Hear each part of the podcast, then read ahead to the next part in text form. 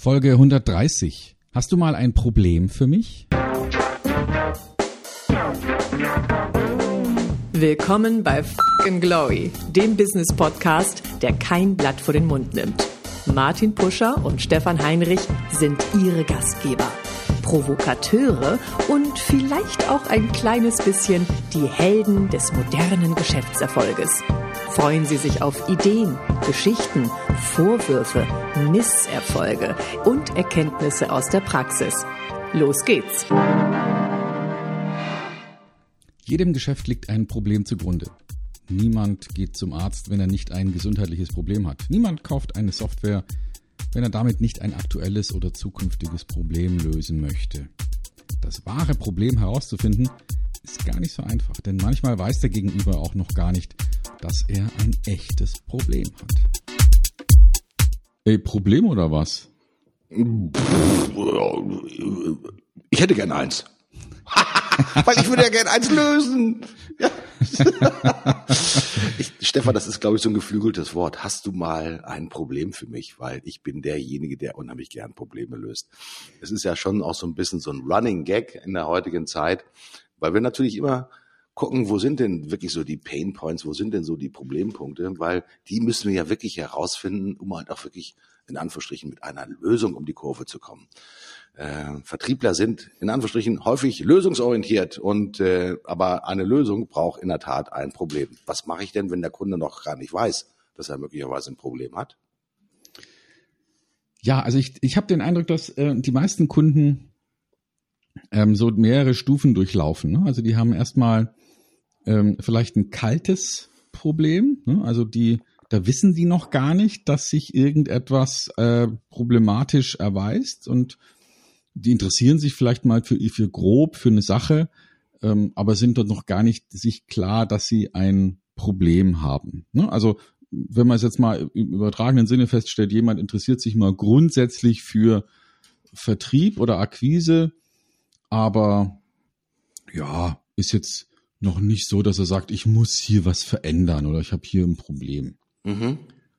Und der nächste Schritt wäre dann, dass, dass man sagt, okay, ich, ich, ich möchte was, was verbessern. Also ich möchte gerne einen, hm, einen, einen Akquisebrief schreiben und weiß nicht wie. Dann habe ich vielleicht so ein, so ein, ja, so ein, so ein warmes Problem, ne, wo ich sage, ja, ich, ich würde jetzt gerne mal einen Akquisebrief schreiben oder ich habe hier eine Frage, wie schreibt man denn einen Akquisebrief?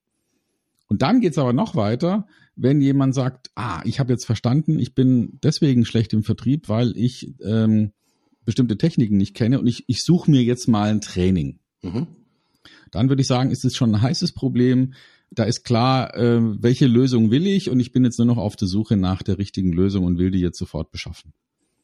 Und ähm, diese Abstufungen sind wichtig im Business, weil man sich überlegen muss, ähm, will ich wirklich nur an die heißen ran, also die, die jetzt gerade im Moment schon eine Kaufentscheidung treffen wollen. Mhm. Vordergründig erster, erster Gedanke, ja klar, an, an, die will ich ran, aber an die wollen alle ran. ja. ja. Und die Frage ist vielleicht, wie kann ich es denn vielleicht schaffen, mir schon die zu holen und die an mich zu binden, die erst später eine Kaufentscheidung treffen werden und ich dann schon die erste Präferenz bin. Ja, mhm. das ist das ist so eine Überlegung, die mir wichtig erscheint im Business. Lass uns mich mal oder lass uns mal ganz kurz an diesem Punkt verharren. Äh, also wir haben das kalte Problem, wir haben das warme Problem und das heiße Problem. Wir wissen, ist das beim heißen Problem drängen sich alle und wollen im Prinzip, ich sag mal, alle sofort den abschlussbereiten Kunden auf sein, auf ihre Seite ziehen.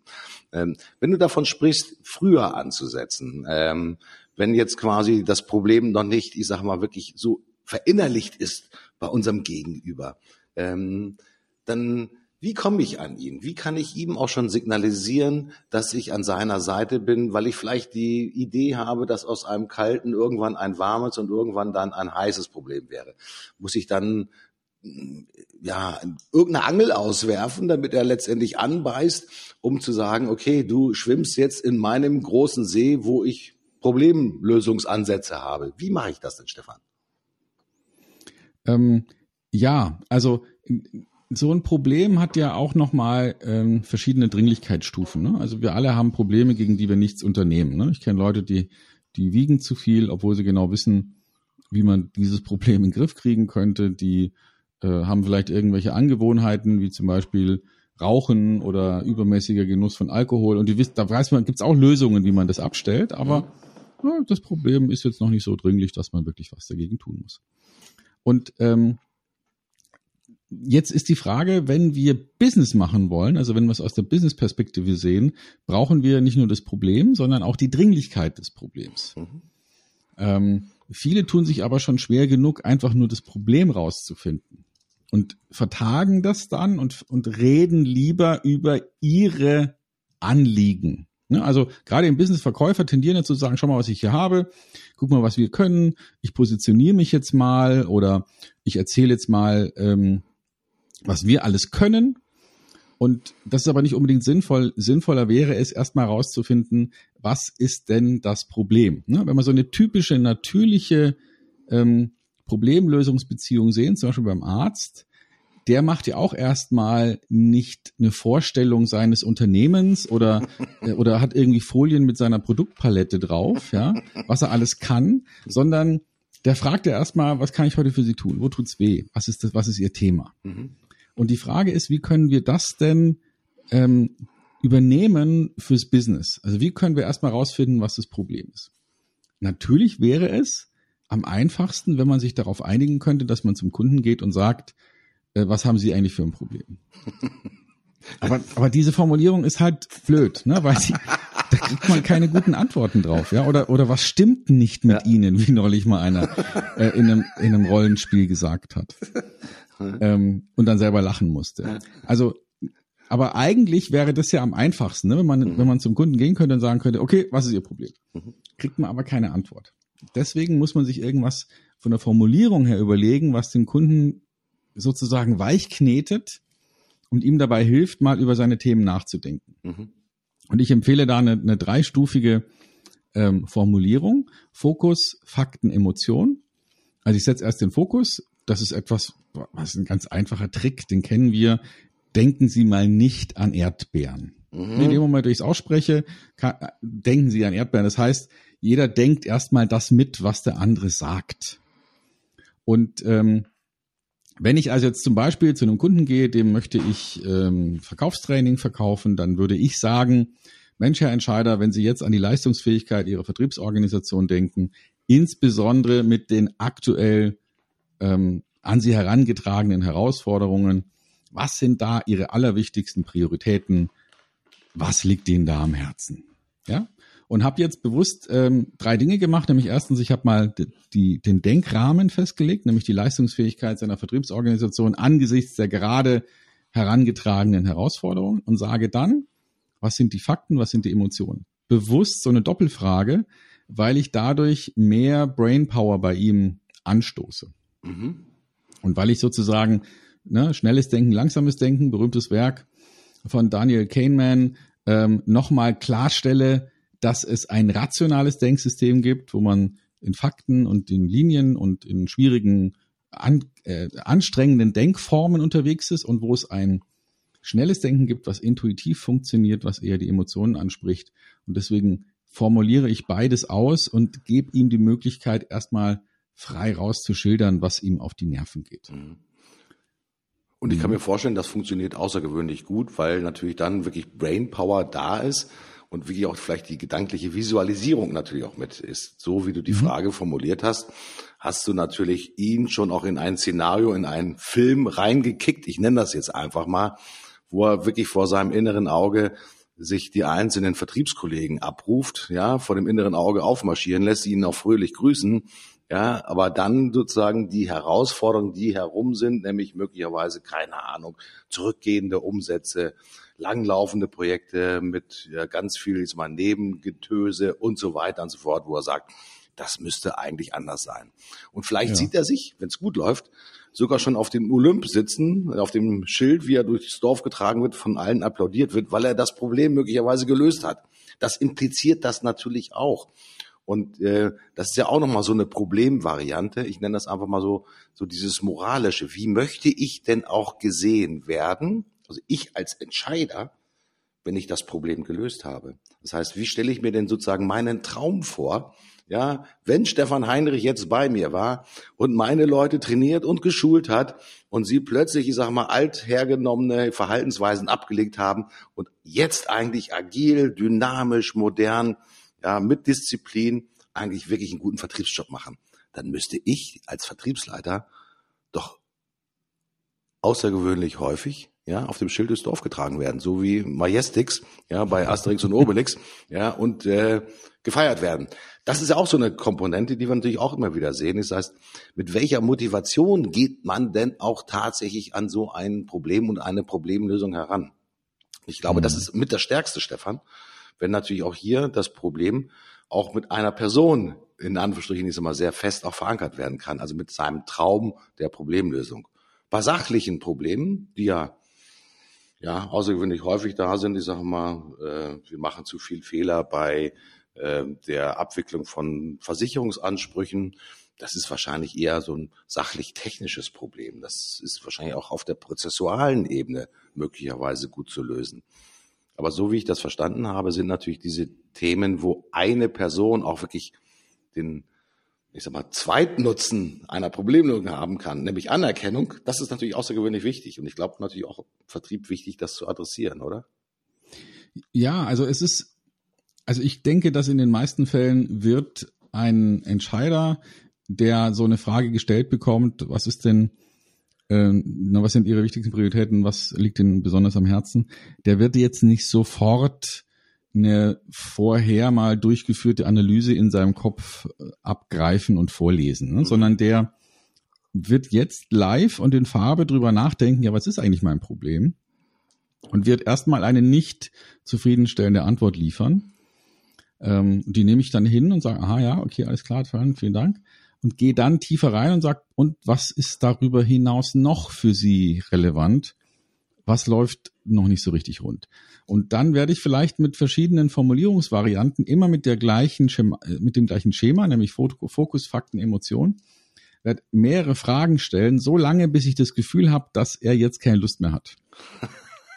Und dann habe ich vielleicht drei oder fünf oder sieben Punkte gehört von ihm. Mhm und dann lese ich ihm die nochmal vor und sage, Mensch, vielen Dank nochmal für das offene Gespräch. Also ich habe jetzt hier Folgendes notiert, dann lese ich nochmal meine Stichpunkte vor und sage dann, was von den gerade genannten Punkten ist denn das Allerwichtigste?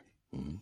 Und wenn ich diese Methodik einsetze und es wirklich genau so mache, mit einer Routine, mit einer gewissen Hartnäckigkeit, dann kriege ich raus, was denkt der heute ist sein Problem. Mhm. Muss er es aussprechen, dann nachher, ja. was wirklich sein allerwichtigstes Problem ist, um es auch wirklich, ich sage mal, innerlich zu verankern? Genau. Also ich möchte, dass er das in meinem Beisein sagt, ähm, damit ich dann anfangen kann, nochmal zu prüfen, ob das Problem auch für ihn relevant ist. Ne? Also die meisten Verkäufer würden, sobald sie das Problem gehört haben, zack, in die Lösungen reingehen. Mhm. Ähm, bei komplexeren Themen würde ich aber erstmal nochmal versuchen rauszufinden, wie schmerzhaft ist denn dieses Problem für ihn. Mhm. Ja, weil wenn heute einer zu mir sagt, ja, wir müssen dringend äh, was tun, wir haben, wir müssen dringend ein Vertriebstraining machen oder in anderen Branchen vielleicht, wir müssen dringend die Software tauschen oder wir müssen dringend äh, so ein Beratungsprojekt haben. Ja, mag sein, aber ähm, wenn dann viel Arbeit zu leisten ist, um das Angebot zu erstellen und ein Konzept zu machen, würde ich dem Verkäufer doch dringend raten, vorher nochmal zu prüfen, ob denn wirklich auch genügend Schmerz da ist, um eine Investition zu begründen, die das Problem löst. Oder vielleicht ist das Problem ja auch gefühlt so klein, dass man eben nichts unternehmen wird. Mhm. Das verlangt aber auf der Seite natürlich des Vertriebskollegen, der dem Probleminhaber gegenüber sitzt natürlich ein hohes Maß wirklich an Disziplin. Weil ja. mh, mm, der Effekt ist natürlich so, ich denke mal, ich spreche da stellvertretend für viele unserer Zuhörer, äh, zack, habe ich das erste Problem, dann will ich doch auch sofort meine Lösung präsentieren und sagen, mhm. ja, auf dieses offensichtliche äh, Problem habe ich natürlich jetzt schon die Lösung. Äh, wie schafft man es denn, sich selbst in Anführungsstrichen in den Griff zu halten, um nicht sofort in Anführungsstrichen, ja, bam, habe ich schon mal gehört, habe ich das gemacht, habe ich das gemacht, glücklicher Kunde, um sofort wirklich, ich sag mal, mit der ja, Vertriebspower äh, den Kunden platt zu machen. Ähm, ich muss mich doch dann Atemtechnik, Disziplin. Wie kriege ich das hin, dass ich wirklich diese Ruhe habe, wirklich den Schmerzpunkt wirklich, ich sage mal, zu erfühlen, und zwar den wahren Schmerzpunkt? Also im, im, in der betriebswirtschaftlichen ähm, Komponente, also dann, wenn man es wirklich mit dem Kunden zu tun hat, könnte ich mir drei verschiedene ähm, Methoden vorstellen, um, das, um den Schmerz rauszuarbeiten. Nämlich Methode eins einfach zu fragen, was kostet's? Ja, also äh, sinngemäß zu sagen, okay, alles klar, habe ich verstanden, was kostet sie dieses Problem? Und weil ich schon weiß, dass der Kunde jetzt wahrscheinlich sagen wird, öh, keine Ahnung, bin ich dann schon vorbereitet und dann schieb nochmal so eine, ähm, so eine Klammerfrage hinterher und sage, okay, ja, verstehe ich, aber ist es eher so ein 50.000 Euro Problem oder eher ein 200.000 Euro Problem? Mhm. Also ich liefere ihm nochmal so zwei Eckpunkte und lass ihn dann sagen, entweder höher drunter oder eher dazwischen oder eher drüber. Und so kriege ich dann schon mal eine grobe Richtung raus und kann mich vielleicht in so einem Gespräch auf eine Annahme einigen. Ne? Also wahrscheinlich gibt es ja jetzt noch keine Methodik, wo irgendein Controller das schon mal im Detail ausgerechnet hat. Mhm. Aber mit einem Entscheider kann ich schon mal das gefühlte Problem in Euro festlegen. Mhm. Wenn das nicht gehen sollte, gibt es eine andere Methode, die nenne ich sozusagen die ähm, Konkurrenzmethode oder Wettbewerbsmethode. Ich sage, okay, prima, ähm, vielen Dank für das Problem. Sagen wir in meinem Fall zum Beispiel, Vertriebszyklus ist zu lang. Ähm, da sage ich ja, okay, verstehe, Vertriebszyklus ist zu lang. Äh, wenn ich Ihnen jetzt sage, dass das in Ihrer Branche und Ihrer Unternehmensgröße ganz viele Unternehmen haben, dieses Problem, verrate ich Ihnen wahrscheinlich kein Geheimnis. Aber was mich jetzt bewegt ist, warum wollen Sie denn jetzt Geld in die Hand nehmen, um dieses Problem abzustellen? Mhm. Und ich nehme damit eine Frage vorweg, die er sich selbst stellen wird, wenn später das Angebot auf dem Tisch liegt. Und ich möchte jetzt schon mal mit ihm drüber diskutieren, wo ich noch Zugriff auf ihn und seine Gedanken habe, weil später, wenn er das Angebot kriegt, bin ich ja weg. Mhm. Und da möchte ich vielleicht schon einmal mit ihm gemeinsam erarbeitet haben, was er dann denken wird, wenn das Angebot auf dem Tisch liegt. Mhm. mhm. Und die dritte Methode ist vielleicht noch mal eine Weiterentwicklung von dieser äh, Wettbewerbsmethode. Ich sag, Mensch, Herr Kunde, jetzt mal, ich, da kann ich Ihnen jetzt schon sagen, da haben wir die richtige Lösung für Sie. Nehmen wir mal an, ähm, Sie kriegen von mir ein Konzept und das ist finanziell für Sie machbar und das löst genau das Problem. Und Sie würden aber trotzdem noch mal warten. Also vielleicht noch mal ein Jahr warten. Was bedeutet das an Opportunitätskosten? Was bedeutet das für Ihre Time to Market? Was bedeutet das für Ihre Karriere? Also ich würde mir eine dieser Fragen aussuchen und dann mhm. überlegen, mit ihm schon mal diesen Gedanken durchzuspielen. Er hat ein Angebot vorliegen und könnte jederzeit Ja sagen. Aber überlegt sich jetzt gerade, ah, vielleicht warte ich doch noch mal lieber. Mhm, mh. Was kostet ihn das? Mhm. Oder was, was, was für eine Gefahr steckt da drin? Diesen, diesen Fall möchte ich mit ihm schon mal durchdiskutieren. Und da können, wenn ich jetzt auf der Suche nach dem Schmerz bin, können zwei Sachen passieren. Entweder er erkennt den Schmerz und wir reden darüber, oder er sagt, kein Schmerz. Mhm. Oh mir egal. Für mich keine Änderung. Mhm. Ne? Kein, und dann kann ich mir als Anbieter natürlich nochmal genau überlegen, treibe ich den Aufwand, jetzt wirklich ein Konzept zu machen? Oder habe ich jetzt schon erkannt, egal wie gut die Lösung sein wird, wird es jetzt erstmal nicht tun. Ne? Also die, wenn, wenn ich wenn ich zum Arzt gehe und sage, ja, ich habe hier so Schulterschmerzen und äh, der Arzt sagt mir, okay, die einzige Lösung ist, eine Schulter-OP, da sind sie ähm, zwei Monate aus dem Verkehr und können nicht Auto fahren und können nicht arbeiten, ähm, dann könnte es sein, dass ich mir überlege, ah, den Schmerz halte ich noch ein bisschen aus. Mhm. Ja? Also das ist es mir im Moment nicht wert. Andere würden vielleicht sagen, ich habe so ich habe bei dem gleichen Symptom so große Schmerzen, dass ich investieren will. Ja, oder das bedeutet für mich vielleicht gar nicht so viel Schmerz oder Problem jetzt auszufallen. Ähm, dann der eine wird vielleicht sagen, okay, ich entscheide mich für die OP und der andere wird sagen, nee, ähm, mache ich nicht. Und genau dieses Äquivalent von Ent Entschlussfreude, das können wir durchaus auch bei einem Kundengespräch im Zusammenhang mit dem Problem schon mal rausfinden, damit wir uns nicht zu viel Mühe geben mit der Angebotserstellung, mit einem Konzept, mit einer Vorführung, wenn eh schon klar sein könnte, der Kunde macht's nicht. Mhm. Das ist das Thema der Dringlichkeit, was du vorhin noch hattest. Also mhm. Problem plus die Dringlichkeit, das macht eigentlich sozusagen wirklich den Ansatz, den Lösungsansatz genau. wirklich sehr wertvoll.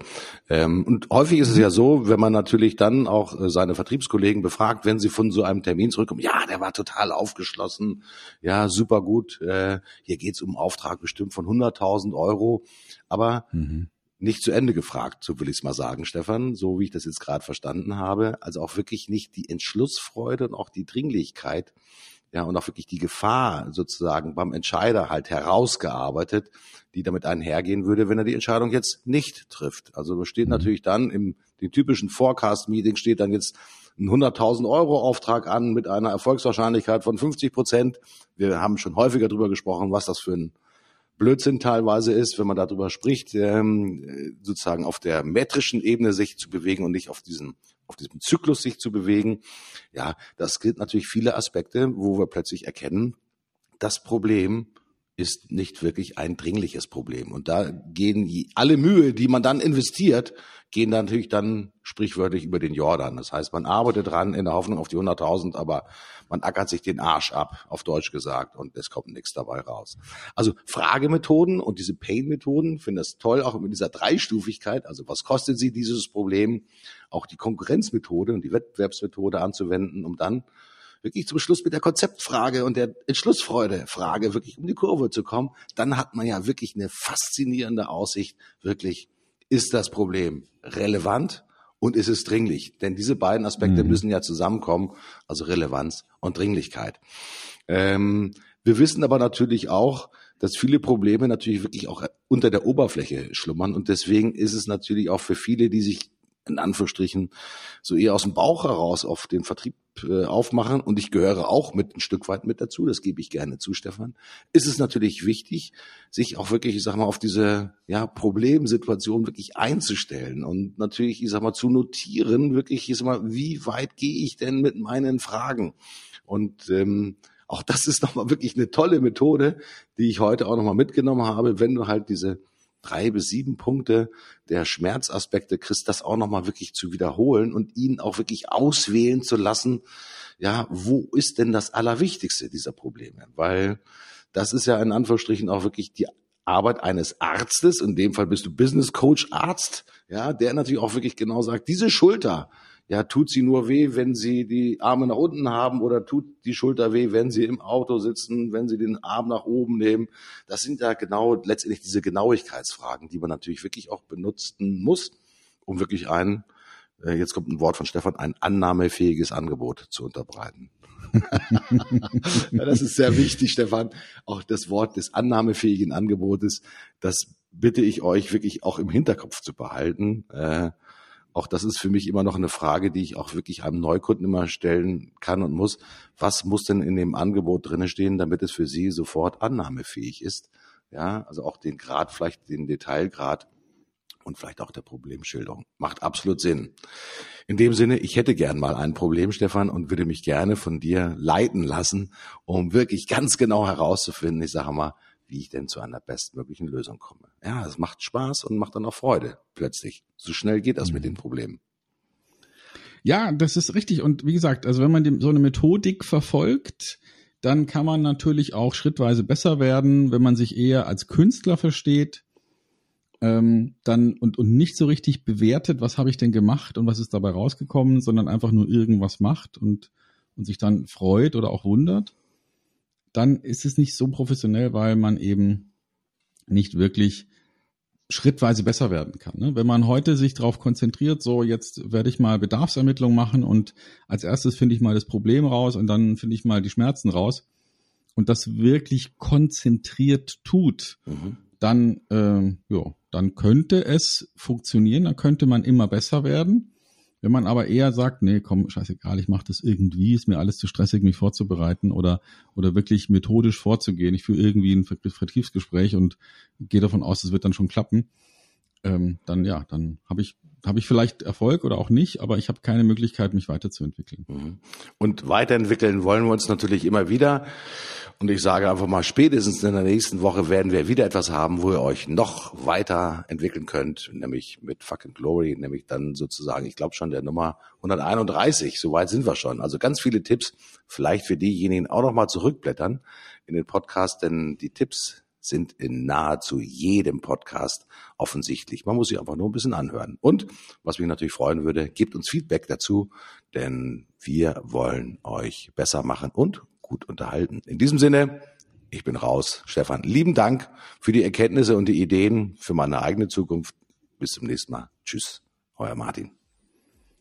Ich bin auch raus. Ähm, findet die Probleme eurer Kunden und sorgt dafür, dass sie schmerzhaft genug sind, damit sie auch eine Lösung in Betracht ziehen. Das kann man lernen. Das ist gar nicht so schwierig. Bleibt uns gewogen. Wir hören uns wieder. Bis bald und tschüss.